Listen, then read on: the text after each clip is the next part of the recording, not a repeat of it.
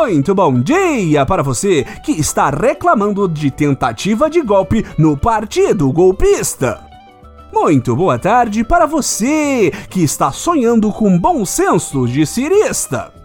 E muito boa noite para você que deixou claro que chacina é política pública. Este é o Boletim do Globalismo Brasileiro, seu relatório semanal sobre a luta do nosso capitão contra as forças comunistas do ICMBio e do IBAMA. Toda semana a gente traz para você aquilo que nem o seu grupo de Zap Zap mostra. Então, não saia daí!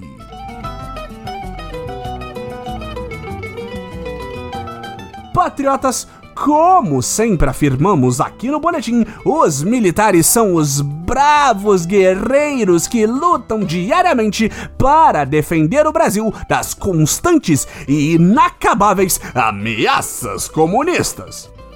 Desde o começo da nova era, os milicos agem sob a tutela de nosso Messias para derrotar todas as tentativas de sabotar e destruir o governo de nosso capitão. E sem dúvida, o maior dos desafios que o braço forte e a mão amiga têm pela frente são as vindouras eleições. Desde sempre, nosso capitão vem apontando que o sistema de votação que injustamente o elegeu vereador, deputado federal sete vezes e presidente é corrupto e falho e que nós estaríamos muito mais seguros se as modernas e tecnológicas urnas eletrônicas fossem substituídas pelas inalteráveis e incorruptíveis urnas impressas.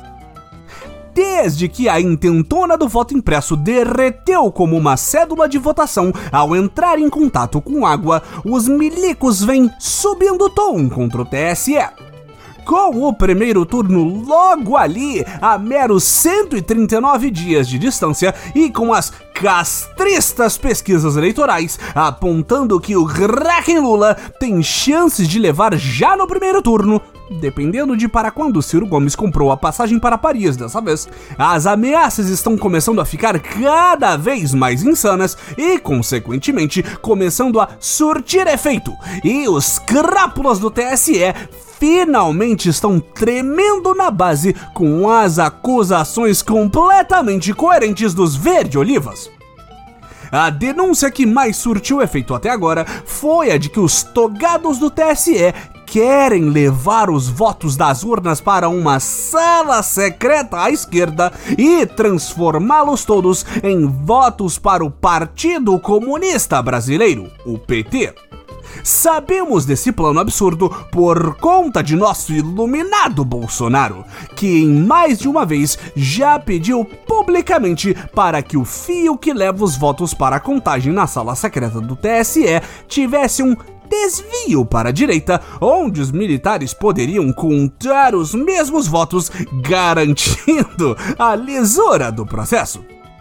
A resistência do Tribunal Superior Eleitoral, que disse não haver sala secreta de contagem e que não é assim que os votos são totalizados, em atender este pedido, nos parece muito suspeita. Mas, para dar uma disfarçada, eles foram lá e convidaram representantes das Forças Armadas para o Comitê de Transparência Eleitoral no final do ano passado. O plano maligno do TSE era que o ministro da Defesa indicasse um militar técnico de ciência da comunicação. Sim, ouvintes, ficamos igualmente surpresos de que seja necessário um técnico de ciência da comunicação em uma instituição que basicamente pinta rodapé e ameaça a democracia.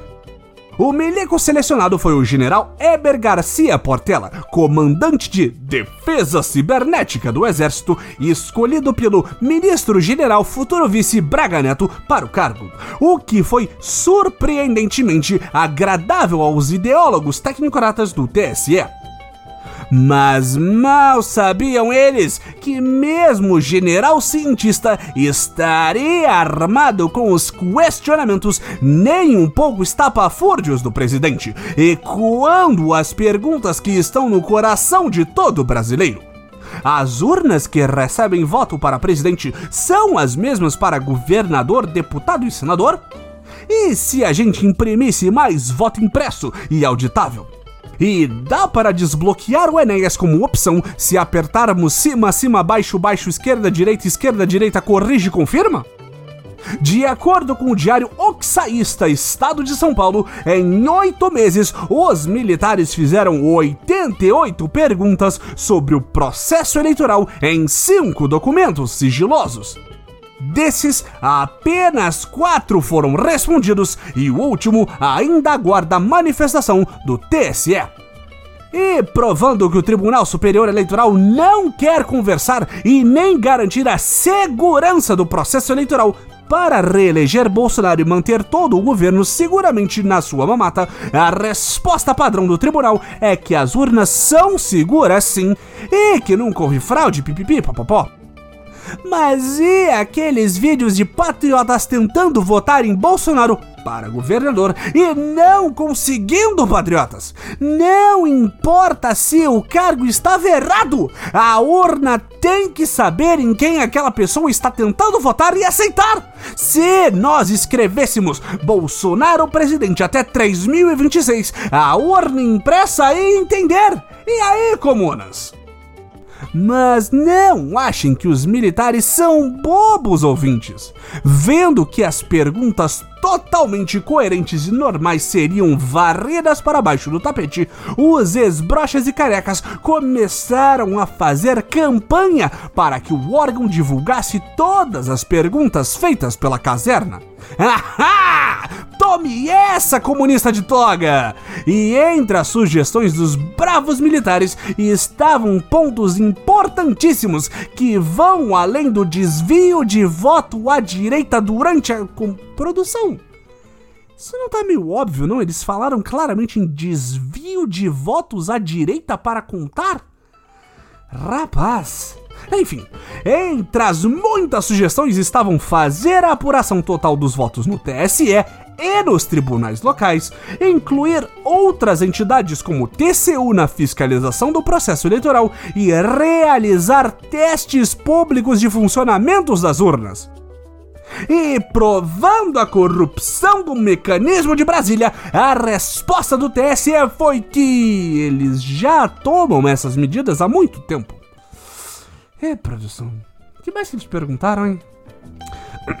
Os milicos também disseram que o número de urnas testadas não é o suficiente, ao passo que o TSE apenas respondeu que, abre aspas, o documento das Forças Armadas confunde os conceitos de erro amostral e risco de amostragem, ao supor que um nível de confiança de 95% deveria ter um erro amostral de 5% e que um nível de confiança de 96% deveria ter um erro amostral de 4%. Entendeu? Nós aqui do Boletim com certeza entendemos, mas estaria a corte da fraude de roubos eleitorais chamando você e os milicos de burros? Fique atento, patriota! Mas o importante é que os militares continuam acompanhando o processo eleitoral bem de perto. Essa semana houve testes das urnas eletrônicas e o general Eber assistiu totais 20 minutos do processo que durou o dia inteiro. Por conta de sua inteligência superior, ele não precisou mais do que isso para entender tudo o que estava acontecendo ali. Outro que curiosamente deu as caras no teste foi o presidente do TSE e crápula de capa do STF, Faquin, que aproveitou a oportunidade para atacar Bolsonaro e os militares publicamente. Aos jornalistas ao redor, Fachin disse que quem cuida das eleições são as forças desarmadas e que ele e seus coleguinhas de capa não admitirão oposição da vontade do povo de escolher representantes que não sejam o Messias e sua quadrilha. Que ultraje! A frase vem depois de nosso presidente Bolsonaro ter dito que o seu atual partido, o PL, iria contratar uma auditoria privada para examinar o processo eleitoral e que talvez no futuro, quem saiba, com todos os documentos, a empresa hipotética em questão não aceitasse o trabalho porque seria impossível auditar as urnas eletrônicas. De acordo com os delírios febris de um homem desesperado para ser reeleito sem fazer absolutamente nada, além de deixar brasileiros morrerem aos milhares, essa auditoria não vai ser feita após as eleições. Uma vez contratada, a empresa já começa a trabalhar e vai pedir ao TSE, com toda certeza, uma quantidade grande de informações para melhor termos umas eleições livres de qualquer suspeita e de interesses externos. Mas ela pode falar que é impossível auditar e não aceitar fazer o trabalho, e olha a que ponto nós vamos chegar. Uma declaração que faz total sentido ser dita por um presidente buscando a reeleição democraticamente e não um líder do executivo completamente abandonado por todos aqueles que não conseguiu comprar. Qual o próximo passo a ser dado depois disso? Nós não sabemos, patriotas. Mas não se preocupem com ameaças à democracia, patriotas. Afinal de contas, como disse nosso próprio capitão, quem vai dar golpe não diz que vai dar o golpe.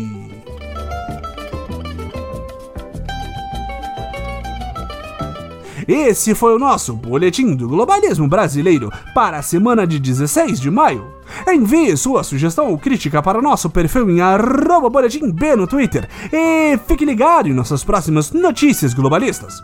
Se possível, ajude a espalhar a palavra do Boletim, avaliando o nosso humilde programa no seu aplicativo de podcast preferido, cometendo um patriótico compartilhamento de nosso programa e considerando apoiar nossa campanha de financiamento coletivo em padrim.com.br barra Boletim do Globalismo Brasileiro. Tudo junto. E lembre-se, militares preocupados com a democracia acima de tudo, Brasil! Acima de todos!